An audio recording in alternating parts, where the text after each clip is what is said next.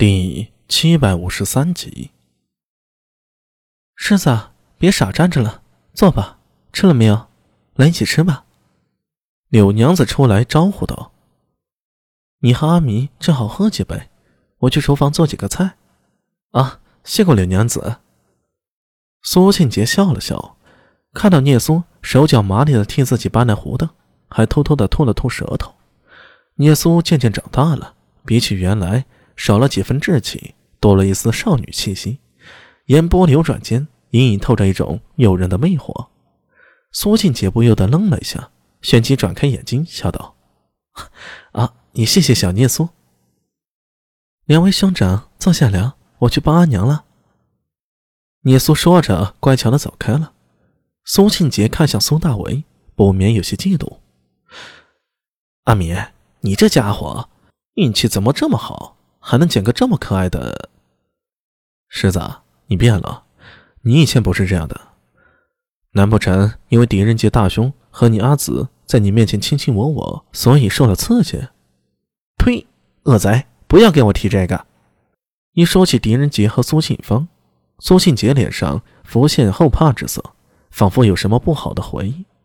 他狠狠地摇头，像是借着这个动作把那些事给忘记，向着苏大为说道。哎，被你一打断，差点忘了我要说什么了。啊，不急，咱们可以坐下来，一边喝酒一边聊。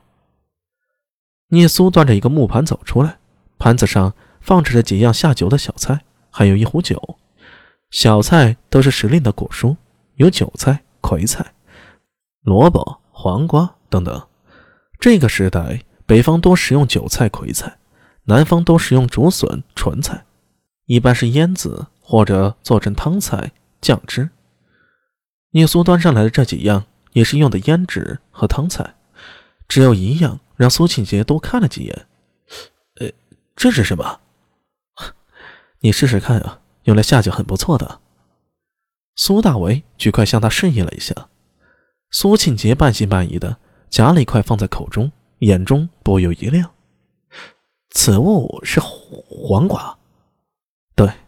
就叫黄瓜。苏大为向碟中的凉拌黄瓜指了指。据说此物是由汉朝张骞出使西域带回来的，原本叫胡瓜，因为避讳赵后石勒，改名为黄瓜。黄瓜我知道，只是这味道，我用的凉拌。苏大为随口说了一句，便没有细说。天知道他为了做一道凉拌黄瓜，挖空了多少心思。没有白糖，只有用饴糖和蜂蜜代替；没有辣椒，只能用花椒粉儿；还有另一种有辣味的野菜代替。此外，香油、酱油也只能寻唐朝版的替代品。好在做出来的味道还不错。苏静杰吃了几口，立刻爱上这种新鲜的做法。这菜味道不错，怎么做的？我叫我家厨子也照着做。这个简单。苏大为端起酒杯。你再试试这酒。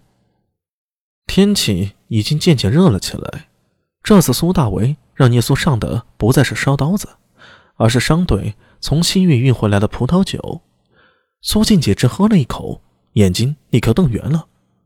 这这这葡萄酒用冰镇过？是啊，口感如何？不错，冰镇之后，酒中全无葡萄的酸涩，口感更佳。如果是夏天喝到这种冰镇的葡萄酒，简直……他突然住口，一脸古怪的盯着苏大伟。阿米，这冰你是从哪里运来的？莫非你家也有冰窖？苏庆杰家里有冰窖，他自然知道。一般都是上半年冬季最冷的时候，将水冻成冰块，然后送入地窖储藏。到了来年夏天，天气最热的时候，将冰块凿成碎块去用。虽然冰也会化一些，但是剩下的部分已经是贵族们夏天消暑的最好的法子了。到那个时候，长安的冰贵比黄金。